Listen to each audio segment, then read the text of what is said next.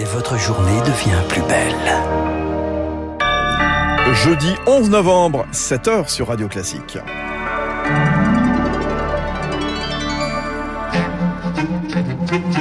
La matinale de Radio Classique avec Fabrice Lundy.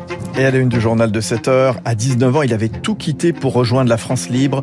Hubert Germain sera inhumé cet après-midi au Mont Valérien. La nation rend hommage au dernier compagnon de la libération. Lui ne tourne pas autour du pot. Nous sommes au début d'une cinquième vague. La mise en garde très claire d'Olivier Véran hier soir. Et puis, 4 heures pour raconter son 13 novembre. François Hollande, l'ancien président de la République, a été auditionné hier au procès des attentats. Radio Classique y était. Radio Classique. Lucille Bréau, donc la France, enterrera tout à l'heure le dernier compagnon de la libération au Mont Valérien. Hubert Germain, dernier des géants, décédé le 12 octobre dernier à l'âge de 101 ans. Il sera inhumé cet après-midi dans la crypte du mémorial de la France combattante dans les Hauts-de-Seine lors d'une cérémonie présidée par Emmanuel Macron. Depuis hier, sa dépouille recouverte du drapeau tricolore repose sous la coupole dorée des Invalides et de nombreux Français sont venus lui rendre un dernier hommage, Elodie Wilfried.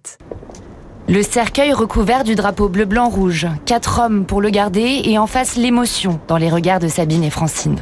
Leur frère et mari étaient l'un des 1038 compagnons de la Libération, alors rendre hommage au dernier d'entre eux était une évidence. C'était un homme qui a gardé sa clairvoyance jusqu'au bout. Il était tout à fait extraordinaire. C'était toutes des personnalités qui avaient vécu des tas d'aventures. Ils n'ont gardé qu'un optimisme fabuleux.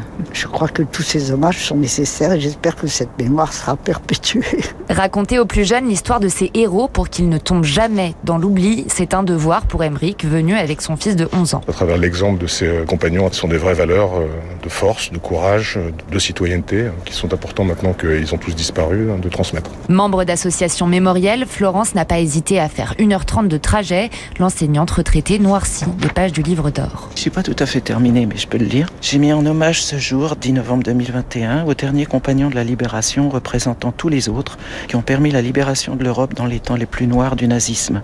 Ce matin, le cercueil quitte les Invalides pour l'Arc de Triomphe, mais sur le chemin, le convoi marquera une pause devant la statue du général de Gaulle, une volonté d'Hubert Germain. Et ce matin, son cercueil quittera les Invalides pour rejoindre l'Arc de Triomphe, escorté par la garde républicaine à cheval. Il sera placé face à la tombe du soldat inconnu devant cet arc en ce 11 novembre un peu particulier.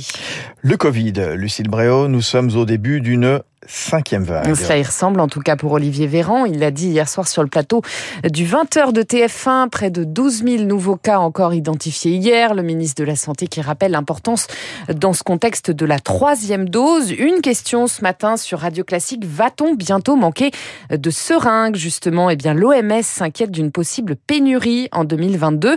Qu'en est-il pour nous? En France, on fait le point avec Rémi Vallès. À ce stade, pas d'inquiétude à avoir. Les stocks sont là et il n'y a pas d'alerte. Cependant, cette possible pénurie est surveillée comme le lait sur le feu, affirme le ministère de l'économie. La prudence et l'anticipation, c'est ce que nous ont appris ces 20 mois de pandémie, avance Bercy, qui concède qu'il faut mener une réflexion pour favoriser la relocalisation ou l'émergence de producteurs français de seringues. Car pour l'heure, nous sommes 100% dépendants de l'étranger. Il y a bien des seringues qui sont fabriquées sur notre sol, mais pas par des Français. En Isère, près de Grenoble, le géant mondial Becton Dickinson, un groupe américain, produit 9 seringues sur 10 utilisées pour les vaccins administrés dans le pays. Le reste vient de l'Allemagne et de la PME Almo. Aujourd'hui, il n'existe pas encore d'alternative aux seringues, mais des patchs développés en Australie suscitent intérêt et espoir de la communauté scientifique. Ils pourraient être plus efficaces qu'une injection par aiguille en produisant plus d'anticorps. Les précisions de Rémi Vallès a noté qu'en Allemagne, la flambée continue. Plus de 50 000 nouveaux cas détectés lors des dernières 24 heures. 7h04 sur Radio Classique, témoignage très attendu hier au procès des attentats du 13 novembre. Celui de François Hollande, l'ancien président de la République, entendu près de 4 heures par la Cour. Il a raconté son 13 novembre dans une salle comble. Éric Kioch a suivi cette audience fleuve pour Radio Classique. Que savait le sommet de l'État d'une possible attaque terroriste en novembre 2015 La question du président de la Cour est directe. Réponse de François Hollande. Chaque jour, nous étions sous la menace, explique-t-il. Nous savions qu'il y avait des opérations qui se préparaient contre la France, mais nous ne savions pas où, ni quand, ni comment ils allaient frapper. Entre gravité et trait d'humour, l'ancien chef de l'État n'élude aucune question à la barre. Et quand Maître Delas, l'avocat de l'association Life for Paris, interroge, est-ce une faillite de l'État si le 13 novembre a pu se produire? Quand il y a attentat, il y a forcément un échec, reconnaît François Hollande, la mine grave.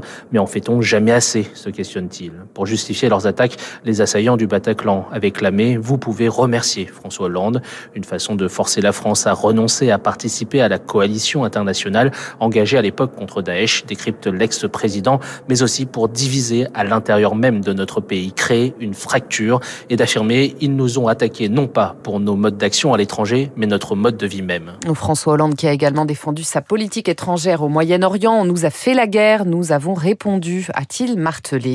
Plus de trois ans après le meurtre de Mireille Knoll, la justice a tranché. Yacine Mioub a été condamné hier soir à la réclusion criminelle à perpétuité, assorti de 22 ans de sûreté pour le meurtre de cette femme de 85 ans. Son co-accusé Alex Carin Bacchus écope plus de 15 ans de prison pour vol. Le caractère antisémite a été retenu par la cour d'assises. Le mystère reste entier. Qu'est-il arrivé à Lisa, 17 ans, portée disparue plus de 24 heures en Mayenne Selon les informations du Parisien, elle dit avoir été enlevée par deux individus à bord d'une camionnette verte. Pas d'interpellation à ce stade. La jeune fille a pu rentrer chez elle.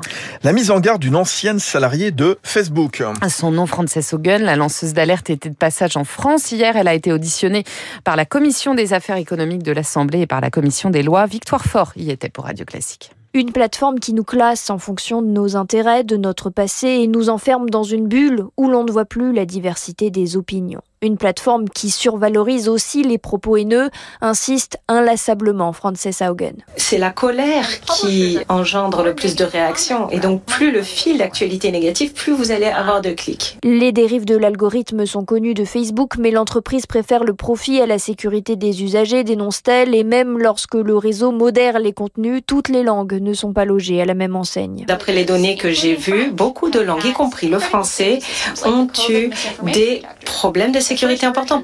Par exemple, la désinformation sur la Covid. La lanceuse d'alerte est partie en croisade. D'abord face au Congrès américain. Mais par le passé, c'est l'Union européenne qui a réussi à faire un peu bouger les lignes du géant du numérique. Arnaud Mercier est professeur en information communication à l'Université Paris-Assas. C'est bien pour ça que cette lanceuse d'alerte fait la tournée des parlements pour aller du côté du législateur parce qu'elle nous dit que Facebook n'est sensible qu'au rapport de force.